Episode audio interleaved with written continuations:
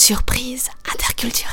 Intercultural surprises. Surpresas interculturais. Intersanskritic Aschere. Surprise interculturales. Bonjour et bienvenue dans Surprise interculturelle, le podcast qui vous fait voyager et mieux comprendre les cultures du monde. Je suis Charlotte Courtois, conférencière en diversité culturelle et fondatrice de l'ONG Constellatio. Je vous propose de vous raconter des histoires et anecdotes de voyage où j'ai été surprise par des réactions ou des coutumes d'ici et d'ailleurs. Le but? Découvrir ensemble ce qui est à la base de ces surprises pour savoir comment décoder, comment réagir et comment anticiper tout ça. Allez, je vous laisse découvrir l'épisode du jour. Bonne écoute L'anecdote que je vais vous raconter aujourd'hui se passe en Espagne, où j'ai bien cru que j'allais fêter mon anniversaire toute seule, accoudée au bar d'un resto mexicain. Je vous l'ai déjà raconté dans un épisode précédent, j'ai habité 4 ans à Madrid. D'abord pour mes études, entre Neoma Business School et l'ICAD, et puis ensuite, bah pour le plaisir. 4 ans qui m'ont profondément marqué entre les cagnasses et les tapas au soleil, les canicules estivales, la colocation super internationale et les rencontres multiculturelles. La belle vie, quoi. Parmi ces innombrables rencontres, évidemment, de nombreux nouveaux amis. Espagnols pour beaucoup, mais pas que. Et avec ces amis, qu'est-ce qu'on fait? On se voit, on boit un verre, on papote, on rigole, mais on partage aussi les moments importants, notamment les anniversaires. Alors une année, j'ai voulu fêter mon anniversaire avec mes amis, dans un chouette resto mexicain qui s'appelait La Mordida. Je crois que ça existe toujours d'ailleurs, je vous le conseille. J'avais donné rendez-vous à tout le monde, je sais plus trop à quelle heure, sans doute vers 9h. En bonne française, je suis arrivée à peu près à l'heure. Je me suis posée au bar en attendant. Et j'ai attendu, attendu, attendu. Je voyais bien le regard des serveurs qui avaient pitié de moi. Au bout d'une demi-heure, je commençais à envisager de partir, avec le cœur un peu lourd. Et une première copine est arrivée. Puis petit à petit, les autres. Ils étaient tous là, juste pas à l'heure. Enfin, pas à celle que j'avais prévue. Ça, Vous arrivez, vous n'êtes même pas chez vous. Vous vous pointez avec trois quarts d'heure de retard, pas bonjour, pas merci, vous filez tout droit au frigo, vous prenez la dernière bière. Vous, vous êtes un sacré sans gêne. Merci. Alors là, c'est un peu extrême, mais en effet, à Madrid et sans doute plus largement en Espagne et dans d'autres pays, nous n'avons pas la même conception de l'importance de la ponctualité. J'ai appris avec le temps à donner rendez-vous plus tôt que l'heure à laquelle je voulais que les gens arrivent. De nombreuses personnes s'offusquent face au manque de ponctualité.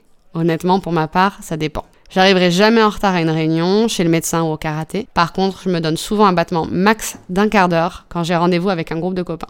En France, les règles de bienséance exigent la ponctualité. Mais au final, officieusement, j'ai l'impression qu'on a quand même en général ce fameux quart d'heure de politesse. Pour ceux qui ne connaissent pas le principe, il s'agit d'arriver un peu en retard dans certaines situations, notamment quand on est invité chez des amis pour leur laisser le temps d'être prêts. Alors bien sûr, ça dépend des personnes et des situations, mais gardez ça en tête dans les pays où les gens arrivent en retard. C'est casse-pied? Ouais, c'est casse-pied.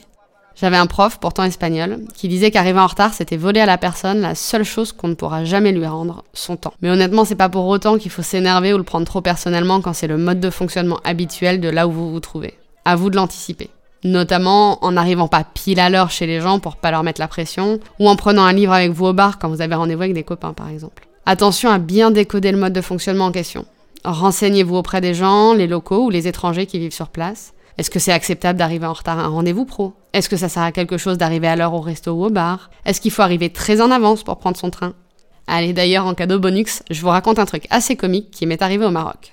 Avec Azilise, ma collaboratrice, on était parti à Fès pour le projet Orsino de notre ONG Constellatio. On menait des ateliers pour faire découvrir aux adolescents, grâce à la cuisine, que nos cultures ont toujours été le fruit de rencontres entre les peuples et de métissage.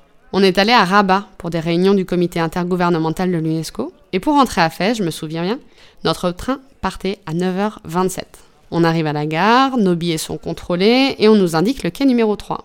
Le train arrive, on monte et il part pile à 9h27 je me souviens bien de m'être fait le commentaire que c'était quand même vachement ponctuel.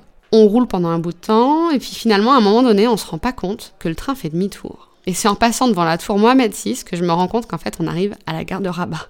On n'avait pas pris le train de Fès, mais celui de Kenitra, qui était arrivé à destination et qui était reparti dans l'autre sens. Il nous a fallu un sacré bout de temps avant de comprendre comment on avait réussi à se tromper de train. En gros, le train avant le nôtre était en retard, et il est parti par hasard pile à l'heure du train qu'on était censé prendre, qui lui aussi avait du retard, et sur le même quai évidemment, sinon c'est pas drôle. Voilà, voilà. Bref, renseignez-vous, posez des questions concrètes, même si elles ont l'air bêtes, et comme d'habitude, observez et adaptez-vous au mieux. Je suis curieuse de savoir si vous avez aussi des anecdotes cocasses à ce sujet.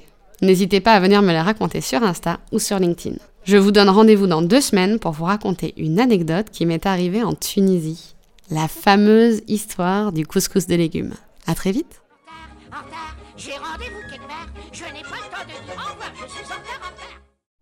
Merci d'avoir écouté cet épisode jusqu'au bout. En cette fin d'année, je vous invite à soutenir l'ONG Constellatio dont je suis fondatrice, qui éduque les enfants à la paix et au dialogue entre les cultures depuis plus de 12 ans. Découvrez ce que nous faisons et faites un don sur le lien dans la description de cet épisode. Contrairement à beaucoup de plus grosses ONG, votre don ne se noie pas dans la masse. Chaque soutien a un impact vraiment concret pour nous et vous avez une relation directe et humaine avec notre équipe. Et si vous êtes une entreprise, rejoignez le cercle de nos mécènes. Allez, je vous souhaite de joyeuses fêtes de fin d'année. À dans deux semaines pour un nouvel épisode de Surprise interculturelle.